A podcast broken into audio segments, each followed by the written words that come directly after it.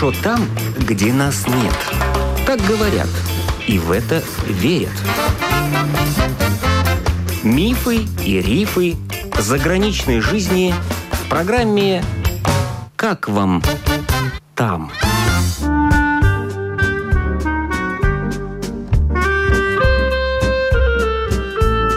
Добрый день! В эфире автор программы Галина Грейдена. В Латвии люди постарше помнят это имя – композитор Григорий Зилбер. Григорий Зилбер благодарен своему крестному отцу в музыке и учителю в написании шлягеров маэстру Раймонду Паусу. Зилбер был невероятно популярен в советской Латвии.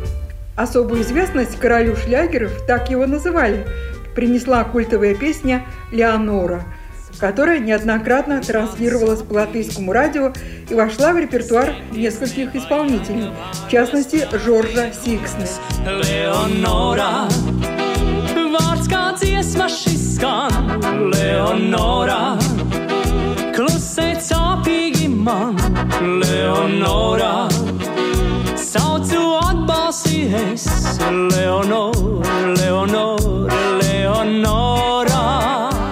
второй половине 80-х Григорий много сотрудничал с певицей Норой Бумбиеры и был аккомпаниатором и автором ее последней песни «Капли дождя». Песни Зилбера исполняли также Виктор Латченок, Андрес Даниленко, Карлис Аргалис Страуманс. А уже в независимые годы Григорий с шестью детьми и женой уехал в Израиль, где стал Хиршем Зилбером. Кстати, в Израиле у него появился седьмой ребенок. И вот уже 20 лет он живет в городе Кацрин. На этой неделе отпраздновал свое 65-летие, с чем его и поздравляем. Сейчас Григорий сотрудничает с рядом израильских детских музыкальных коллективов, в том числе с ансамблем «Кешет» города Аждот, и со своей супругой Светланой Зилбер в Кацерине руководит одним из старейших хоров Лехаем. Приехали в город Батьям. Город возле моря, возле Тель-Авива мы сняли квартиру через маклеров, и мы прожили три месяца в Батьяме. Потом мы позвонили в Кацрин. Кацрин – это столица голландских высот. И тут из Ехапилса, где я родился, жила Элла Шапиро, которая была директором русской улицы Центра культуры Кацрина, голландские высоты возле Сирии.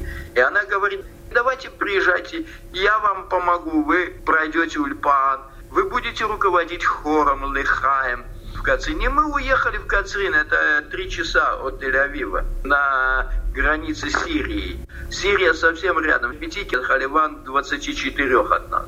Приехали, нас приняли, нам дали квартиру, у нас четырехкомнатная квартира. И мы стали здесь жить и работать в хоре. Сначала хором стали руководить, потом была уже музыкальная школа. Ну а теперь музыкальная школа закрылась, и мы руководим хором. Я пишу музыку на радио, я пишу для вокалистов, пишу детскому вокальному профессиональному ансамблю Кешет, это «Радуга Аждо», там руководитель Ира Матухнова. Мы живем в Кацрине. Это столица голландских высот. Все знают, это рядом с Сирией. Сирия прямо, как говорится, через тротуар от нас. Все события, что происходят в Сирии, это действительно это рядом с нами пяти километрах граница Сирии, а Ливан 24 километра. Вас когда-нибудь бомбили? Да, конечно, бомбили. Это был 2006 год, когда была война с ливанской террористической организацией Хизбалла. Это было три месяца, и у нас даже гости были из Риги. И мы все сидели бомбоубежище. Три месяца мы сидели. Май, июнь, июль. Нас бомбили с Ливана. Ну, это совсем рядом. 24 километра Ливан. И падало уау-вау. И было страшно. И дочка тогда служила уже в армии. Марьяна, дочь, служила в армии. Было страшно, да. Мы сидели, мы не видели и не знали, что такое война. Было очень страшно. Григорий, а тогда не было мысли, господи, зачем мы вообще приехали в этот Израиль? Знаете, когда мы приехали в Израиль, мы целый год стояли под палящим солнцем, мы учили стоять, и мы увидели этот великий народ. Они молодцы. И было трудное начало. И, конечно, я думал, ну вот, ну куда приехал, ну что, ну надо уехать. А потом Бог так все сломал, во мне. И моя жена Света, она такая сильная, она молилась за меня. И мы стали стоять здесь, мы стали сильными людьми, и мы полюбили настолько Израиль, что мы были вместе с этим народом, и мы выстояли.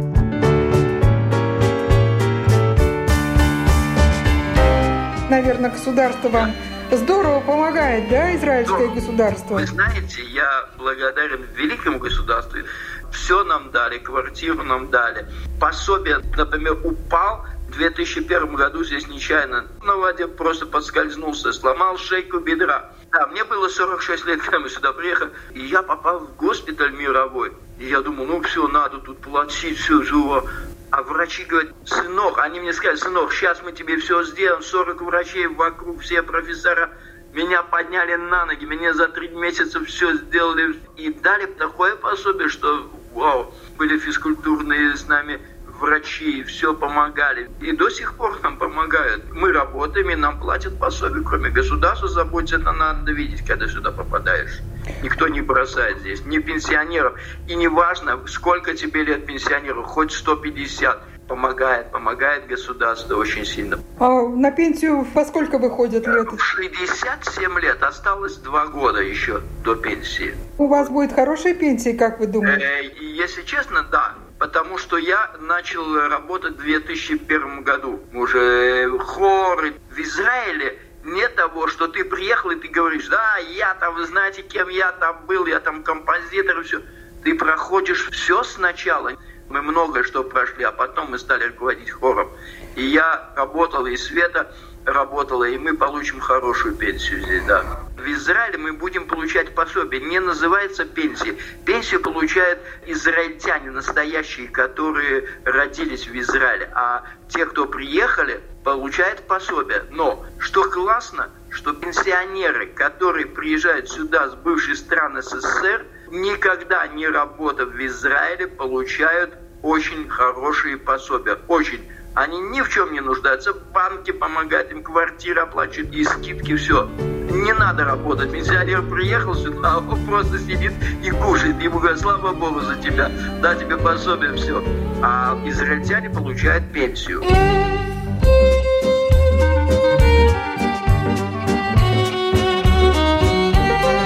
Вы говорите, много чего пришлось пройти. То есть вы начинали с каких-то не очень престижных работ? Конечно. Знаете почему? Потому что сначала нужно пойти в Ульпан, чтобы научиться говорить на иврите. Сначала учишься говорить на иврите, потом тебе говорят, иди туда, иди сюда, и смотрят на тебя, как ты, кто ты, что ты можешь, любишь ли ты это государство. Все тут так проходят, даже если ты врач там был, большой врач или профессор. Неважно, сначала ты все проходишь, идешь, сдаешь экзамены, говорят, иди, поработай, иди там, там, там, все, а потом только.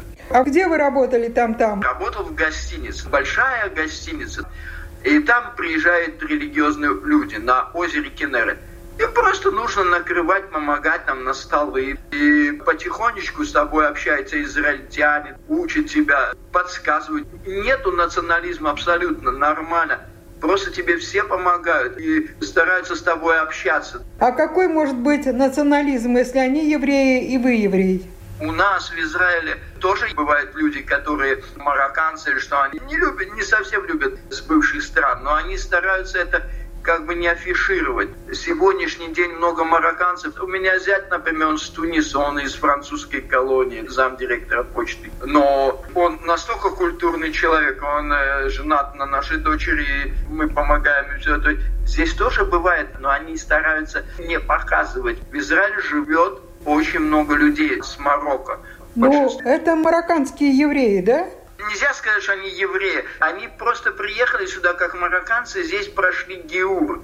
Они не совсем были евреи, прошли геур. Они чернокожие? Да, они чернокожие, очень темные. И здесь столько диалектов, что ты идешь даже в Ульпан, тебя учат как в первом классе в школе А, Б, С, Д, а потом выходишь на улицу, они говорят Лучше быть на улице с ними говорить, чувствовать, как они говорят. Все приехали с разных стран и по-разному говорят. Очень тяжело понять. Одно слово, десять понятий.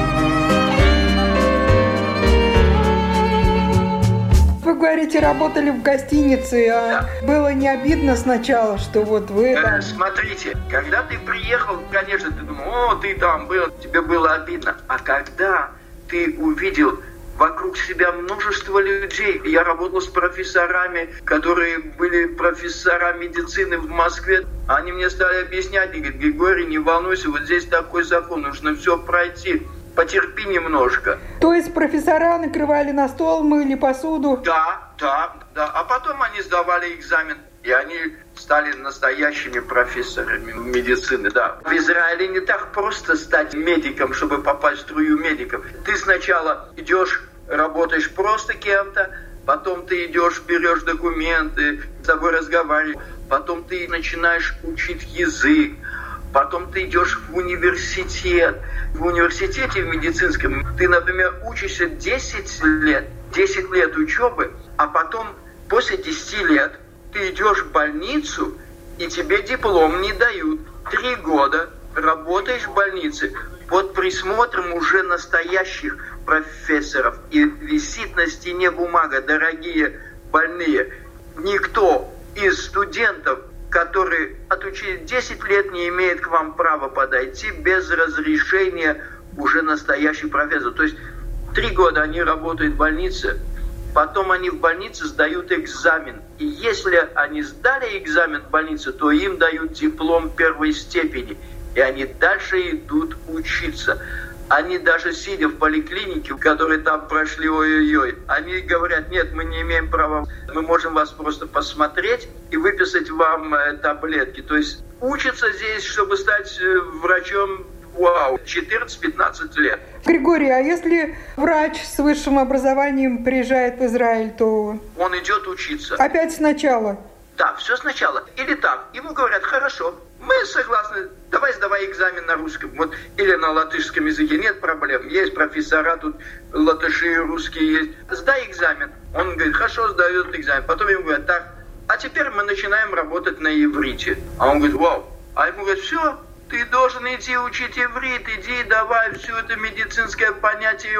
И нету книг на иврите, все на английском языке. Студенты сидят в библиотеках, переводят с иврита, но ночами сидят на английский язык, учатся, учатся и учатся всю жизнь, по 14-15 лет, и потом они только становятся великими врачами но зарплата вау. И у медсестер. Медсестры учатся 9 лет. Чтобы стать медсестрой 9 лет. Она учится, учится, и потом идет 3 года в больницу, работает под присмотром, потом опять сдает экзамены. И только если сдала экзамен, тогда получает диплом. Очень тяжело стать врачом здесь. Смотрите, Григорий, а как вам хорошо? Сел за рояль, сочинил музыку. Учиться не надо. Хорошо, вот учиться не надо, но сочинил музыку. А потом я должен эту музыку показать, например, иврита говорящим вокалистам. И у меня был такой вариант. Приехал в концерт, все узнали, говорят, а, композитор приходит ко мне великий-великий профессор Израиля, вау, поэт Йоси Гамзу, профессор, лауреат государственной премии в Израиле. Говорит, так, послезавтра нужно написать гимн Кацрину, гимн Галанам. Я взял, написал, а он приходит, так, это теперь говорит, слова нужно на иврите написать под музыкой. Я ему говорю, вау. Я пошел к соседу, который знал иврит, правильно подписал, потом мы это все сдали. И я это все проходил. То есть все нужно начинать сначала. А по-русски нормально. По-русски да, по-русски хорошо.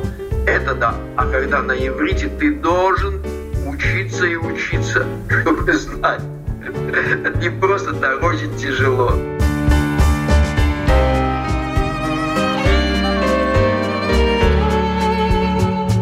У нас в гостях был латвийский композитор Григорий Зилбер, живущий сегодня в Израиле.